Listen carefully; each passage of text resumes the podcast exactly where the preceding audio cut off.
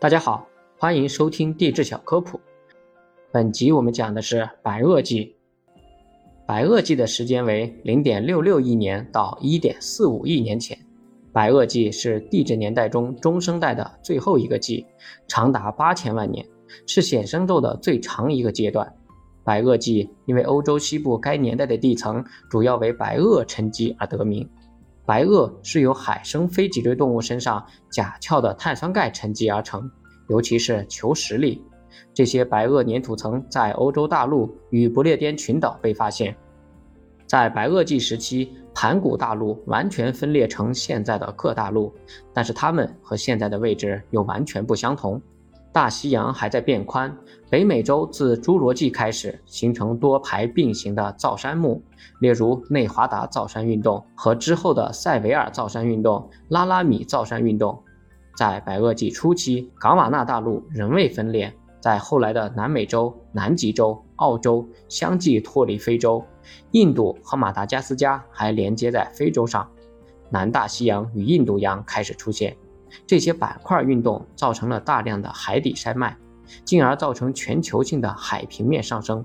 非洲北边的特提斯洋在变窄，西部内陆海盗将北美洲分为东西两部。这个海盗在白垩纪后期缩小，留下厚的海相沉积层，夹杂煤矿层。在白垩纪的海平面最高时期，地表上有三分之一的陆地沉浸于海洋之下。白垩纪时期的气候是怎么样的呢？在巴列姆阶时期的气候出现寒冷的趋势，这个变化自侏罗纪最后一个期就开始了。高纬度地区的降雪增加，而热带地区比三叠纪、侏罗纪更为潮湿。但是冰河仅出现在高纬度地区的高山，而较低纬度仍可见季节性的降雪。在巴列姆阶末期，气温开始上升，持续到白垩纪末期。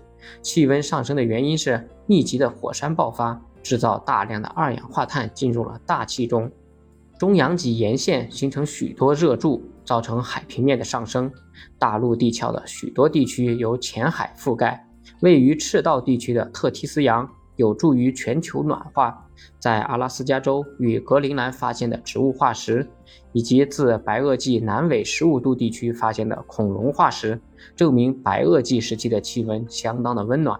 热带地区与极区之间的温度梯次平缓，原因可能是海洋的流动停滞，并造成行星风系的虚弱、分布广泛的油液岩层以及缺氧事件，可证实海洋的流动停滞性。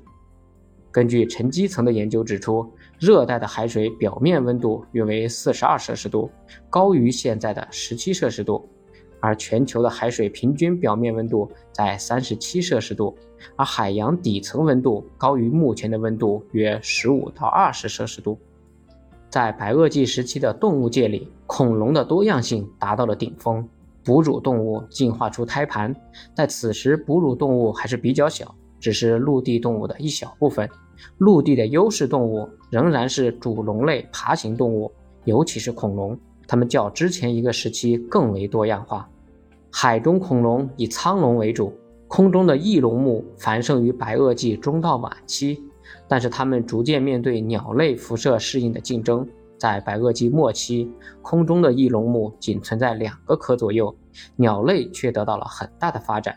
昆虫在这个时期开始多样化，并发现最古老的蚂蚁、白蚁、鳞翅目、蚜虫、草蜢等也开始出现。开花的植物在白垩纪开始出现，直到后面才成为优势物种。蜜蜂的出现有助于开花植物的演化。开花植物与昆虫是共同演化的实例。榕树、悬铃木、木兰花等大型植物开始出现。一些早期的裸子植物仍然继续存在，例如松柏木、南洋杉和其他松柏繁盛并分布广泛。而本内苏铁木则在白垩纪末期灭亡。在白垩纪末期，环境巨变以及小行星撞击地球事件，发生了地球生命史上的第五次大灭绝，百分之七十五的属种消失，陆上、水中许多生物灭绝，恐龙时代终结。在白垩纪晚期，曾发生大幅度的生物多样性衰退，在灭绝事件后，造成许多空缺的生态位，生态系统花了长时间才恢复出原本的多样性。虽然白垩纪到三叠纪灭绝事件造成了许多物种的灭绝，但是不同的演化方式呈现出明显的差异化的灭绝程度。由于大气层中的微粒遮蔽了阳光，减少了抵达地表的太阳能，依赖光合作用的生物开始衰退或灭绝。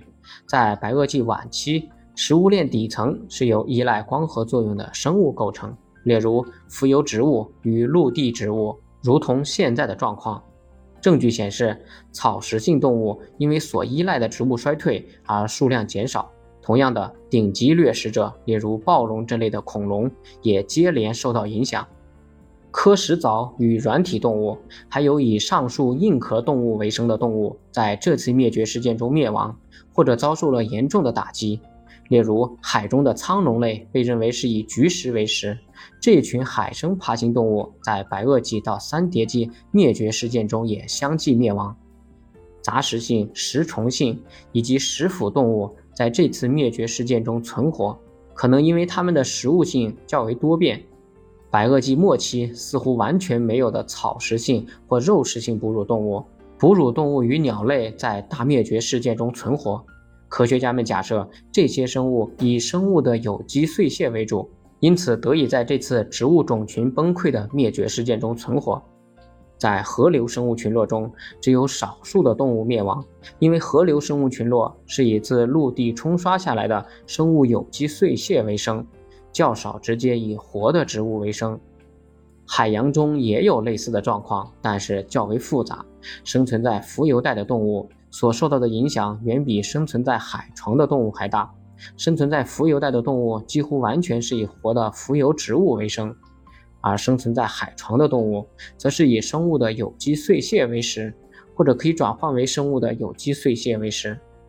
在这次大灭绝事件存活下来的生物中，最大型的陆地动物是鳄鱼和鳞龙目，是半水生的动物，并可以以生物碎屑为生。